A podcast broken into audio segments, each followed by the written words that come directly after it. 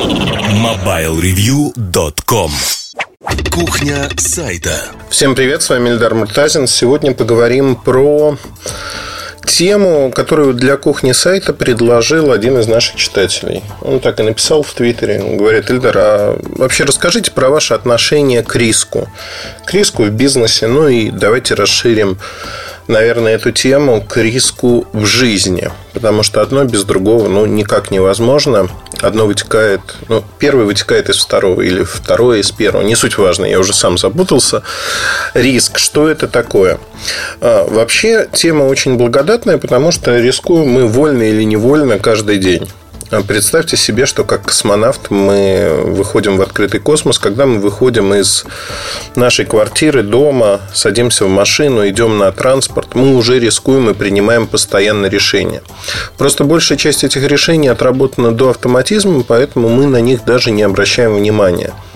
А, фактически наш образ жизни, то, как мы видим себя, как нас воспитали родители, во многом можно рассматривать как избегание всевозможных бытовых повседневных рисков. Например, ну вот вы можете пройти через стройку – Э, скостить дорогу до остановки с транспортом. А можете не идти. Если человек умный, он, скорее всего, через стройку не пойдет, потому что в какой-то момент случится что-то неприятное. А не надо играть на стройке. Я вспоминаю совершенно замечательную историю э, смеюсь про себя, потому что э, в свое время около дома моего школьного друга была большая стройка.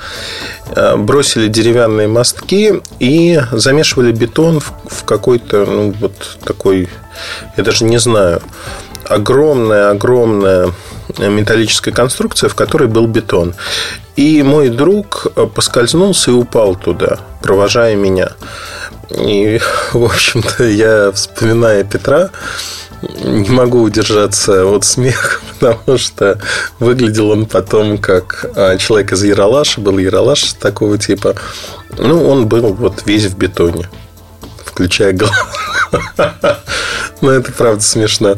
Включая глаза. Не потому что смешно, что у человека там горе было относительное, а потому что, знаете, как шорты потом можно было поставить в уголок. Ну, мы были маленькие, нам было лет там, 10-11, наверное, ну, 10 скорее. И вот случилось такое несчастье. Поскользнулся, упал. Поскользнулся. Почему? Потому что торопился. Почему мы пошли там?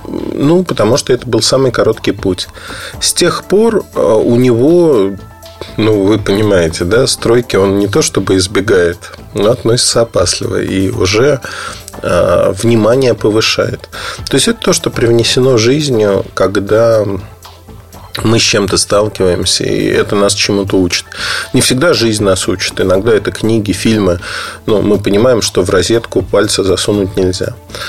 Вот риски, которые возникают в жизни, они постоянные и повседневные. Просто на большую часть из них мы не обращаем внимания, потому что они для нас являются именно что повседневными, обычными.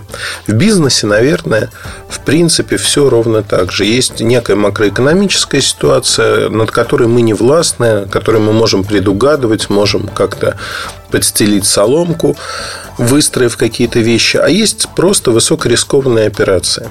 Наверное, э, надо тут сказать следующее, что очень часто ну, э, в первых строках письма, да, безусловно, я сам занимаюсь бизнесом уже очень давно. То есть слово бизнес, э, оно трактуется очень многими по-разному. В принципе, если брать кальку с английского, ну, тот человек, который занимается каким-то делом. В моем понимании занятие бизнесом – это когда вы даете а, работу либо себе, либо какому-то количеству окружающих, и фактически, создав некую структуру, так или иначе их кормите. Бизнесы там могут быть э, легальными, нелегальными, не суть важно. Я сейчас говорю вот про то, что понимается под этим большинство. Значит, с точки зрения э, вот здесь вы не можете избежать каких-то вещей, потому что есть правила игры правила игры, которые устанавливает государство, в котором вы живете. И вы должны подчиняться этим правилам игры с некими вариациями, да, которые всегда возможны. Э, является ли правилом игры а, ну, например, платить зарплату в конверте своим сотрудникам.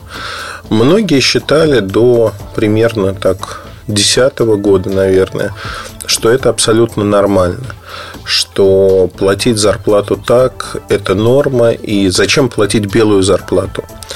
У меня позиция была изначально другой что если в самом-самом начале очень редко мы что-то оплачивали в конверте, я всегда считал, это мой, ну, знаете, как подход, связанный с э, таким пониманием, что если все, если большая часть будет платить деньги э, официально, то ситуация постепенно будет меняться. Меняться с точки зрения того, как мы воспринимаем себя и окружающий мир. Меняться в лучшую сторону, на мой взгляд.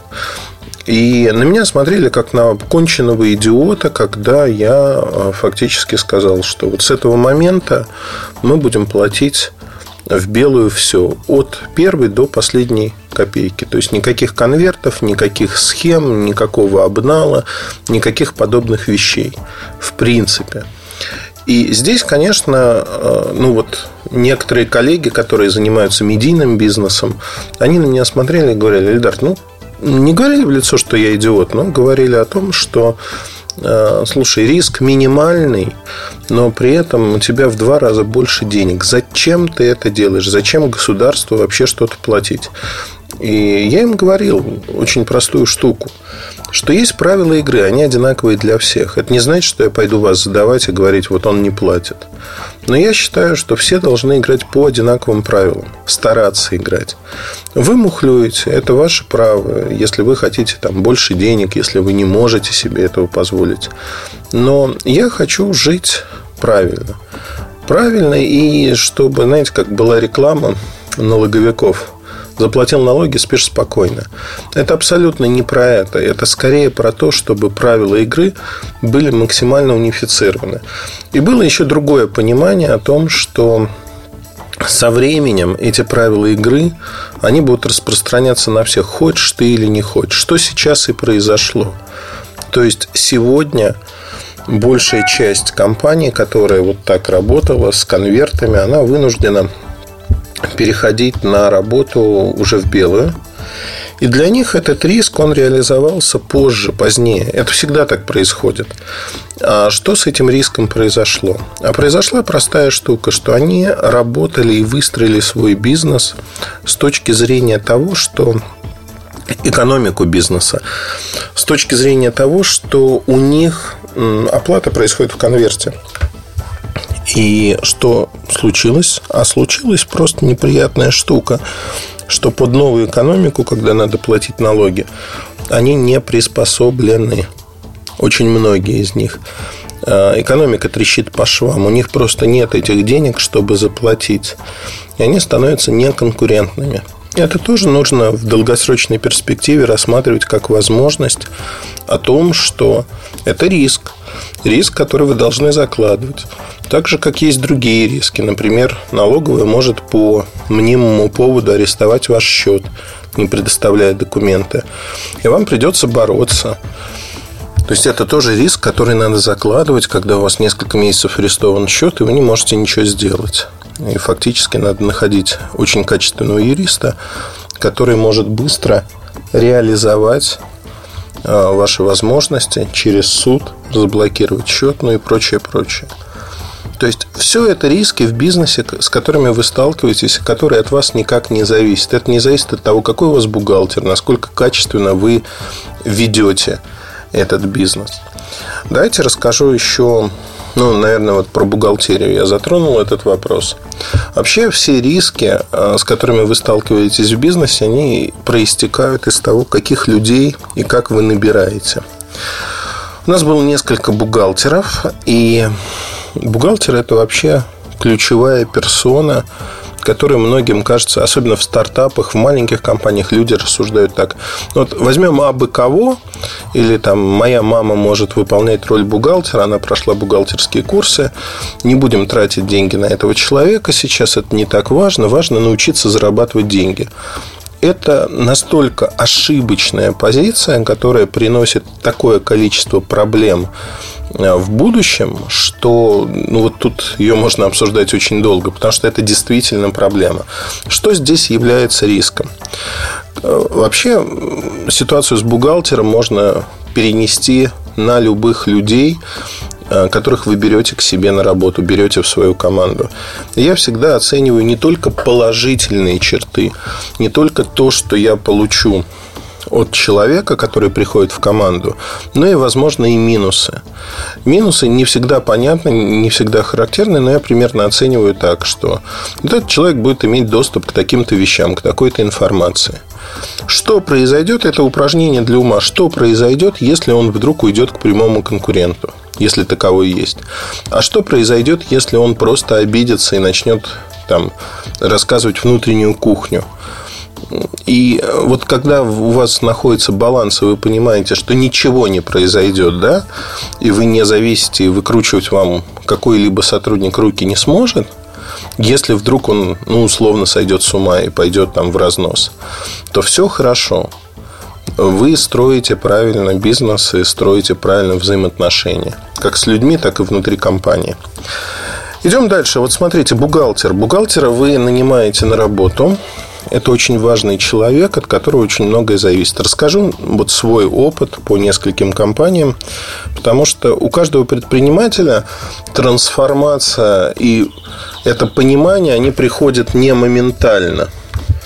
Это понимание, оно приходит с опытом. Ну, вот смотрите, у нас, например, была история, я сам лично нанимал девушку своего приятеля, которая э, работала бухгалтером на неком предприятии. И он мне сказал, слушай, ну, она хороший бухгалтер и пользуется там, доверием на работе. Э, там были какие-то верительные грамоты о том, что она умеет это делать, как она это делает. И если говорить про мое решение тогда, ну, мой товарищ, мой приятель порекомендовал свою девушку, свою будущую жену, они женились а, в итоге. И она очень хорошо выполняла свою работу. Во всяком случае, мне так казалось. То есть, вот наш бухгалтер, она хорошо работала. Документы по папочкам расставлены в офисе. Я видел, что она приходит на работу к 10 часам. До 5 вечера она сидит на работе, занимается, печатает и прочее. Я абсолютно не бухгалтер. Я не знаю, что это такое. Все отчеты там, в пенсионный фонд, в налоговую, они сдавались, и все было хорошо. В какой-то момент момент а, мы разговаривали с одним из моих друзей, у которого бизнес а, некий сходный. Он рассказал историю про своего бухгалтера, который примерно производил такое же впечатление. То есть все было по полочкам, все было хорошо. И дальше, вот это впервые, когда я столкнулся с тем, что необходимо проводить независимый аудит время от времени взгляд со стороны, чтобы понять, а что у тебя происходит вообще, что, как живет твоя компания. И я попросил знакомого финансиста провести независимый аудит того, что у нас происходит с документами это всегда, это всегда проблематично пустить чужого человека в свою бухгалтерию. Хотя, с другой стороны, нам нечего скрывать. Мы подписали договор о неразглашении. Я договорился о некой ставке и попросил ну, там, рассказать все, что происходит. Через два дня, уже через два дня, а не через две недели, как мы договаривались, человек позвонил и сказал, нам надо немедленно встречаться. И я сейчас расскажу и покажу. Мы встретились, и вы знаете, у меня, в общем-то, волосы шевелились везде по мере того, как он рассказывал. Человек сказал, что нам вот в данный момент бессмысленно идти куда-то дальше и бессмысленно что-то дальше делать, потому что уже вот то, что я накопал, говорит о том, что у тебя очень большие проблемы.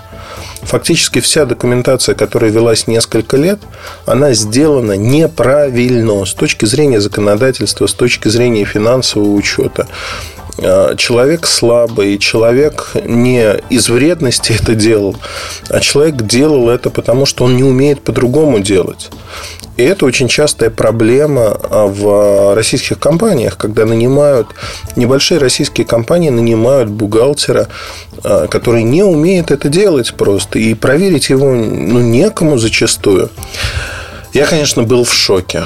То есть, вы, вы знаете, ну, это вообще шоковое состояние, когда ты понимаешь, что а, исходя из своего хорошего расположения, исходя там из кредита доверия.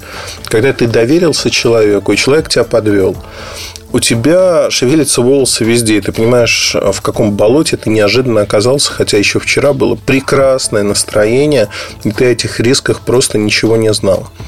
И вот а, когда происходит такое, конечно же, э, первое ощущение, первое желание да, исправить все это немедленно, сделать так, чтобы этого ничего не было, мы нашли очень сильного бухгалтера. И когда мы брали его на работу, а, я проговаривал один момент – Говорю, я понимаю, что это сделано не вами, я понимаю, что проще начинать жизнь чистого листа, но эта компания живая. Мы не можем допустить, чтобы это было так. Поэтому придется переделать всю документацию за предыдущие годы. Не просто переделать, а привести ее в порядок. И человек согласился за некие дополнительные деньги действительно привести это все в порядок. Она сказала, что сделать это моментально она не может, но будет делать ну, вот шаг за шагом, что называется. И в течение, вот чтобы понимать, да, целый год ушел, помимо текущей работы, на то, чтобы вычистить вот эти авгиевые конюшни.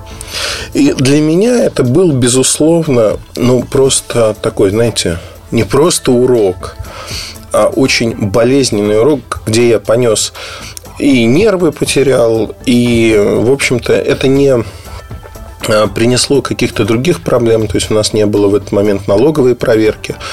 А вот когда была налоговая проверка уже, нас очень похвалили за то, что все документы один к одному, и даже каких-то, знаете, таких детских ошибок, которые часто совершают бухгалтера, ничего этого нету. То есть фактически мы эту ситуацию повернули ну, к своей пользе. Мы стали сильнее. Очень часто, когда нет аудита, нет понимания того, что происходит, люди, к сожалению, узнают об этом во время проверки, когда исправлять уже поздно. Это невозможно исправить моментально. Это невозможно сделать так, чтобы у вас вот вчера было все плохо, а сегодня хорошо. На это требуется много времени.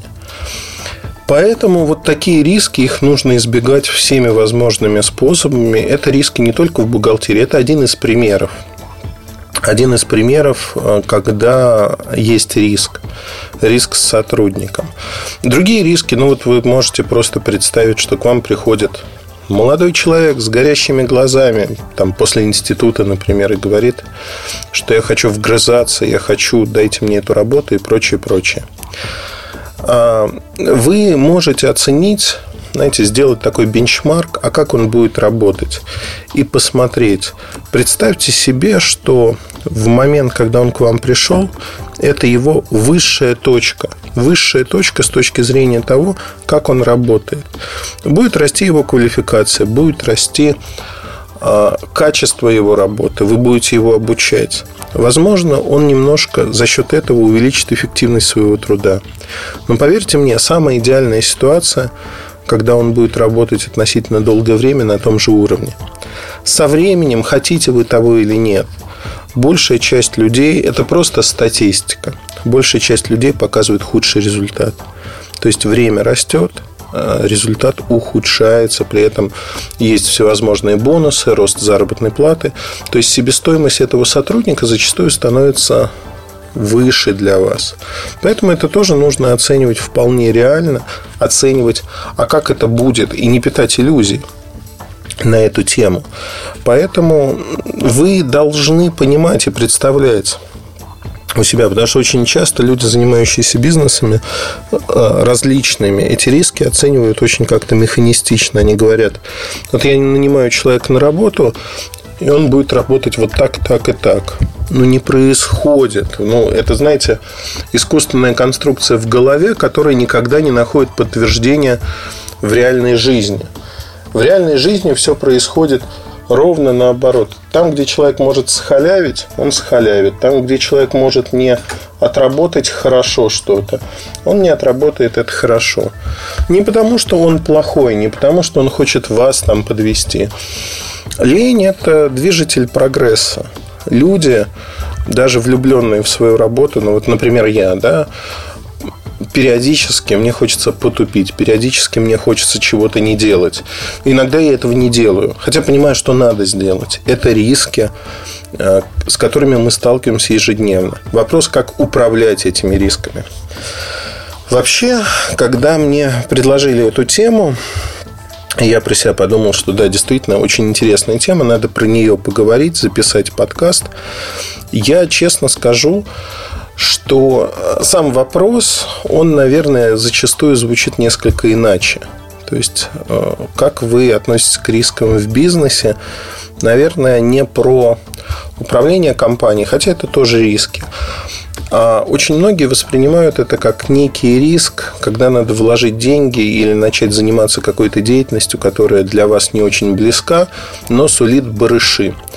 Потому что в бизнесе, российском особенно, да и не российском тоже, это общемировая тенденция, люди часто ищут приложения не своих умений, а возможность заработать деньги. Вы знаете, философским, вот тут, мне кажется, есть разные подходы. У меня есть э, друг, товарищ, э, человек, который исповедует один простой подход. Все, что он делает в бизнесе, он делает для того, чтобы зарабатывать деньги. Деньги для него самоцель, самоценность. И э, ему все равно чем заниматься, абсолютно. Он может заниматься сегодня IT-бизнесом, завтра чем-то другим, недвижимостью, или параллельно развивать эти направления он считает это самоцелью. Он не ставит, он не говорит, что я хочу научиться там условно а, строить лучше других дома. Я не хочу там специализироваться в этом. Нет. Он про деньги. Вот этот подход сегодня, я не знаю, не проводил исследования, доминирует или нет, но очень часто он действительно а, проходит красной нитью. Потому что люди хотят заработать там, кто-то больше, кто-то меньше денег. Есть второй подход, когда человек находит дело, которым ему интересно заниматься. Иногда это хобби, иногда это дело просто, которое приятно и совмещает приятное с полезным. И вот эти люди, они уже специализируются. Ну, например, там мои знакомые а, увлекаются велоспортом. И они создали вокруг этого бизнес для себя. То есть они занимаются велосипедами, они привозят их продают, обслуживают и прочее, прочее. То есть это бизнес, который возник из их потребностей, из того, что на момент, когда они этим занялись, были рынки и специализированных веломагазинов как таковых не было. Для них это, ну, как бы тоже идея. Есть там другие люди, кто выпускает молочную продукцию или воду под себя. Потому что они увидели потребность, у них появились дети. Они сказали, мы не доверяем не доверяем тому, что делают другие. Потому что мы не можем проверить, мы не уверены. Мы хотим, чтобы наши дети росли в хороших условиях. Кто-то есть, кто увлекается там, медицинскими услугами, строит медицинские центры такие же. Ну, то есть, как и кто к этому пришел, это отдельная песня. Вопрос в том, что люди действительно погружаются не просто для зарабатывания денег. Они видят а, возможность, им интересно развивать себя, познавать мир – Вообще бизнес – это уникальная возможность познавать окружающий мир и делать его чуточку лучше. Делать его чуточку лучше для того, чтобы этот мир стал хорошим. Ну, в, том, в той или иной мере для вас, для окружающих вас людей, приносить а, что-то позитивное, давая свои услуги, товары другим людям. И здесь риски, безусловно, существуют. Если мы говорим про риск, когда человек просто ради зарабатывания денег что-то делает, тут всегда возникает такой вопрос, что, как правило, эти люди не специалисты в своей области, как правило. И они э, делают исследования относительно области, насколько, ну, если они умны, да, потому что люди, кто просто вбухивает в кого-то деньги, мне кажется, те времена прошли, хотя периодически жизнь доказывает ровно обратное. А, невозможно вложить куда-то деньги, сидеть ровно на попе и ждать, что сейчас на вас посыпятся просто там золотые слитки. Так не бывает. Всегда есть всякие но, всегда есть здравый смысл, процедура, как надо проверять сделки, ну и прочее, прочее. То есть для того, чтобы минимизировать свои риски, для того, чтобы защититься – если два года какое-то предприятие не могут продать, недвижимость не могут продать, то всегда есть какое-то обременение, всегда есть подводный камень. Если вы до него не докопались, всегда должен возникнуть вопрос, почему за два года эта суперсделка не была проведена кем-то другим. Не надо считать, что вам повезло. Не надо верить, что ваш школьный друг там что-то сделал. Нет. Надо проверять все досконально. Тем более, если вы не специалист в этой сфере. Надо нанимать людей, тратить на них деньги, потому что на сделках в 3, в 4, в 5 миллионов долларов потратив даже 100-150 тысяч, вы зачастую а, сохраните основную сумму. Вы не просто так потратите эти деньги, вы поймете, что вам это не нужно. Ну, приведу из своей практики пример. Люди занимались а, металлом, занимались очень а, широко, и, в общем, и производство, и прокат, и еще что-то. То есть у них есть деньги. В какой-то момент они осознали, что хотят заняться электроникой. Э, это вообще очевидно, да? То есть у нас есть деньги, мы не глупые люди, мы заработали. Э, и это действительно так. Они не глупые люди. То есть любой человек, кто заработал определенную сумму денег, он уже по определению не глуп. И это первый стереотип, который, конечно, сказывается очень негативно. Это риск, который заложен в каждом из нас, потому что мы считаем, что, ну, ну я ж, допустим, даже если не семи пядей во лбу, то явно умнее многих людей других. И совершенно с легкостью справлюсь в другой области. Ну, есть там какая-то специфика, но я же не глупый, я быстро в ней разберусь. То, что там существует устоявшийся рынок, то, что там есть свои игроки, которые втиснуты в некие физические условия этого рынка, мы это в расчет не принимаем зачастую. Это риск, когда мы не видим всю картинку целиком. Вот пришли эти люди и говорят, Эльдар, мы хотим заниматься электроникой, мы посчитали уже бизнес-план, у нас вот будут вот такие-то продажи, нам нужно сейчас создать некие продукты, мы уже придумали, что это будет. И вот они начинают рассказывать. Причем я вижу бизнес-подход. Я вижу в том, что люди не поленились, составили настоящий бизнес-план. Что уже достижение, потому что многие не опускаются на такой уровень детализации. Они просто говорят, что мы сейчас все это зальем деньгами, и все будет хорошо. Так тоже не случается. И вот мы разговариваем про это, я говорю, ребят, ну вот смотрите, это все прекрасно, но это не ваш рынок, вы не знаете людей. Время вхождения в рынок у вас будет 2-3 года. За эти 2-3 года многое изменится. Скорее всего, вы потеряете свои инвестиции, свои деньги. То есть вы рассчитываете потратить от 50 до 100 миллионов долларов. Это серьезные деньги, это серьезные инвестиции. Вы действительно станете заметным игроком на этом рынке среди би-брендов. Но с вашим подходом, когда вы хотите создавать что-то новое, и вы знаете, что там, где вы работали, это работает, это тоже работает здесь. Но здесь совершенно другой срок инвестиций, здесь другу, другая окупаемость у этих инвестиций. И за счет того, что вы будете работать легально, в отличие от многих других, вы будете нести расходы и будете постоянно проигрывать все ваши знакомства, все ваши контакты с акционерами крупных операторов, там, сетей и прочее, они не дадут вам ничего ровным счетом. Вот смотрите, вы можете построить бизнес, который будет иметь ну, оборот годовой 20-30 миллионов долларов. И этот бизнес мы можем построить очень быстро, очень хорошо, но он вас не устроит большой бизнес, который вы хотите построить на свои деньги, он также не будет работать в долгосрочной перспективе, потому что чтобы стать более серьезным игроком, вам нужны большие деньги. Чтобы стать менее серьезным игроком, ваши амбиции этого не поддерживают. Это, это вот все про риски. Я им тогда сказал простую штуку, что, вы знаете, это как рулетка. Да, иногда может выпасть тот номер, который на который вы поставили, вы можете сорвать куш. Но в большинстве ситуаций в жизни так не происходит. Происходит ровно наоборот. Ну, вот обсудили. У нас очень дружеские отношения, поэтому обсудили. Это, как говорится, была дружеская консультация, не консалтинг как таковой. Мы это обсудили, разошлись. Были другие люди там на другом уровне – э, и не одни, кто приходил с такими же идеями, я всегда всем говорю примерно одно и то же.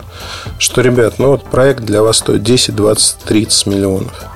Как вы считаете, сколько вы готовы вложить? Я предлагаю поехать на месяц в Лас-Вегас, потратить 1-2 миллиона, покутить, пофотографироваться. Э, во-первых, будет масса впечатлений. Это первое. Будет что нам вспомнить с вами. А второе, ну, вы создадите себе определенный пиар, что вы можете выкинуть такие деньги. Нужен ли вам этот пиар, это отдельная история, но тем не менее, да. И вы будете в плюсе. Хорошее впечатление, а, хорошие, ну, в общем-то, фотографии, хорошие отзывы, что вы вот можете так покутить. Минус один, что вы потратите 1-2 миллиона. Но при этом это минус, он меньше, чем тот, в который вы хотите самостоятельно влезть, потратив десятки миллионов. То есть я вам предлагаю такую экзит-стратегию, в которой вы снижаете свои риски. Некоторые люди воспринимают это, некоторые люди обижаются искренне, они считают, что я над ними издеваюсь, там, блюду интересы каких-то игроков, в котором они могут угрожать потенциально, еще что-то. Хотя на самом деле это не так. Они просто не слышат. Они, знаете, такая фата Моргана, они в своей идее, они погружены в эту идею и хотят жить этой идеей. Так не бывает, потому что то, что мы получаем на выходе, оно не очень хорошо для них в первую очередь. Но вот есть примеры таких людей у меня за 15 лет в бизнесе. Ну, то есть, надо тоже понимать, что эти люди стали приходить ко мне ну, в последние 10 лет, наверное, даже меньше, 8.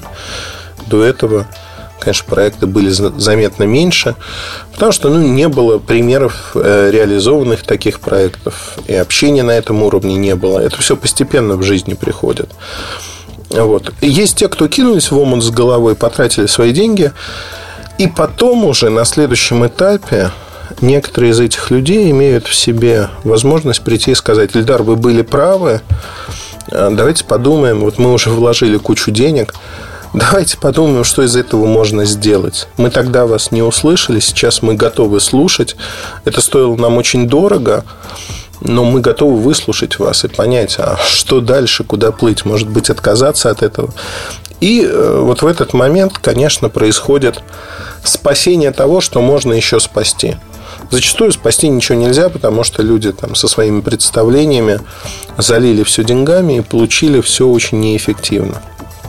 Это риски, которые можно оценить на берегу. И зачастую, когда люди не профессиональны в области, ну, надо привлекать тех, кто профессионален, снижать свои риски. Риски в бизнесе, они обсчитываются математически зачастую. Поэтому тут, ну, вообще тема, она на самом деле настолько богатая. Ну, вот смотрите, да, например, а, строительство возьмем, или там проведение Олимпиады, не суть важно. У вас есть некое бюджетирование. Бюджетирование, что Олимпиада стоит, например, 40 миллиардов долларов или там, чего-либо, тугриков, не суть важно. Опыт, исторический опыт проведения любой Олимпиады говорит нам о том, что в процессе реализации подготовки к Олимпиаде ее стоимость возрастает. Возрастает многократно. Где-то коэффициент один, где-то другой, но если, ввязываясь в эту историю, вы считаете, что в процессе работы вы сохраните бюджет на уровне 40 миллиардов, это утопия. Вы можете а, свои риски заложить как некий коэффициент в диапазоне. Там от полутора до двух, например. От, ну, в лучшем случае 1,2, 1,3, если вы сможете, и вы понимаете, что ваша структура, ваши люди, ваши сотрудники, они действительно могут соблюдать этот диапазон. На бытовом уровне это можно сравнить с э, стройкой. Строите вы дом, ремонтируете вы квартиру, то есть нечто масштабное. Всегда, несмотря на то, что вы согласовали бюджет, всегда по вашей или не вашей причине возникают сопутствующие обстоятельства, которые этот бюджет раздувают. Вы же хотите получить в итоге жилье, максимально приспособленное под ваши нужды. И в процессе, когда возникают некие проблемы, они возникают всегда. Вы себе говорите, ну окей, вот я действительно рассчитывал вот на такие ручки на дверях, но теперь я понимаю, что я хочу принципиально другие ручки, потому что это хорошо.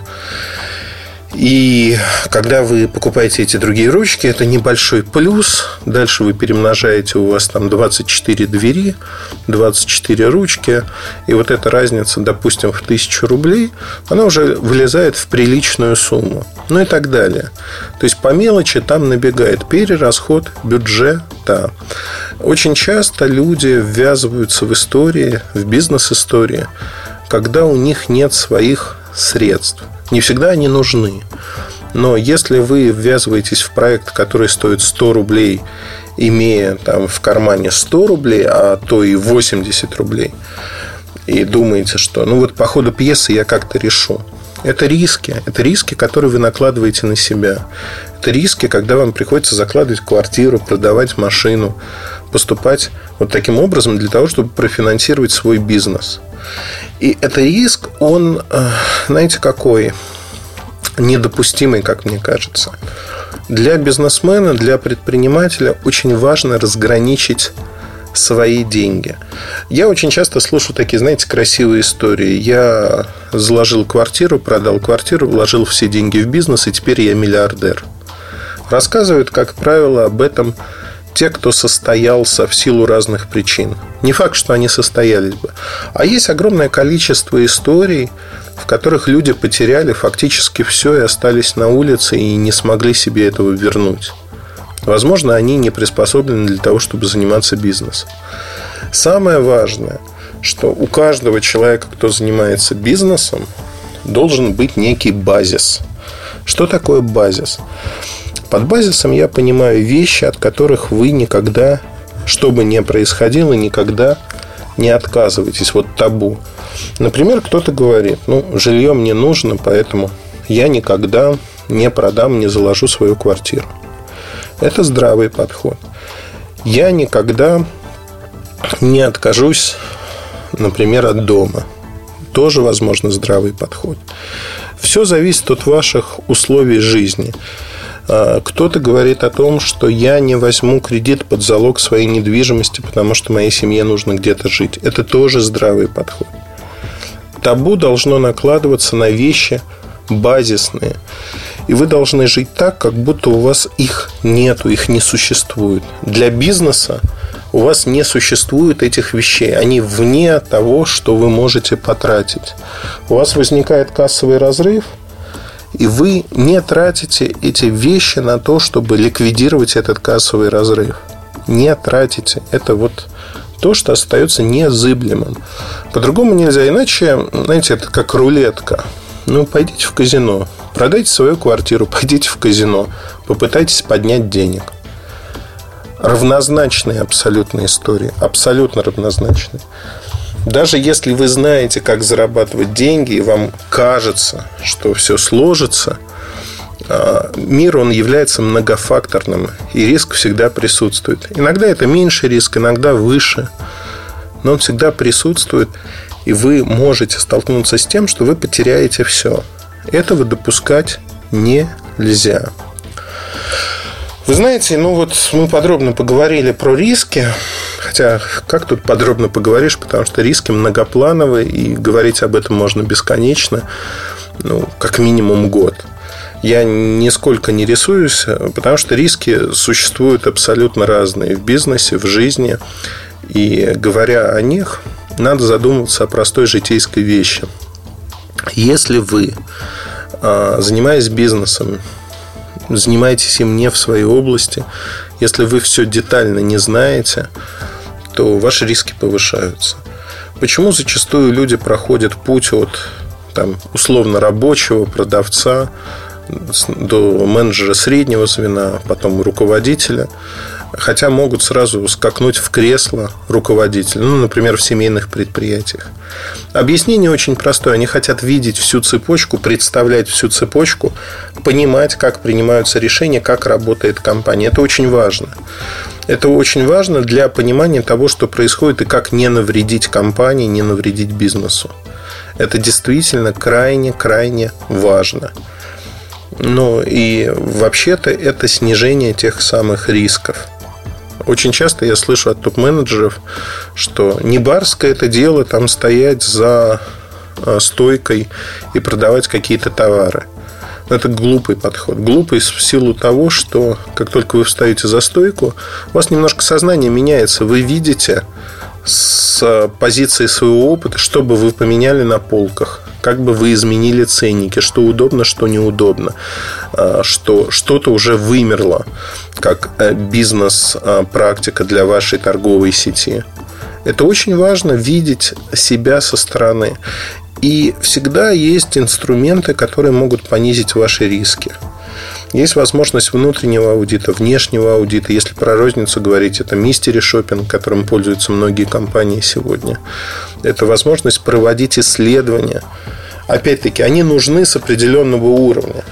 Но если даже говорить про вот лично вас, то копание в себе, исследование, а вот я нахожусь в зоне комфорта или нет, а почему я принимаю те или иные решения, эмоциональные или нет, вообще они обдуманы или это просто вот сделано вот так. Вот это очень важно. И важно понимать, куда вы идете, как вы идете и почему вы это делаете. Вот я вам желаю, чтобы вы в своей жизни, неважно, занимаетесь вы бизнесом или просто вы наемный сотрудник, это не так важно. Важно, чтобы вы реально оценивали те риски, с которыми сталкивались, и умели ими управлять. Потому что управление рисками – это целая наука, с одной стороны. Но если вы об этом задумываетесь, с другой стороны, ваша жизнь становится легче и проще, когда вы четко понимаете, а что и как вы можете получить. На этом все. Удачи! Хорошего настроения. С вами был Ильдар Муртазин. Пока. MobileReview.com Жизнь в движении.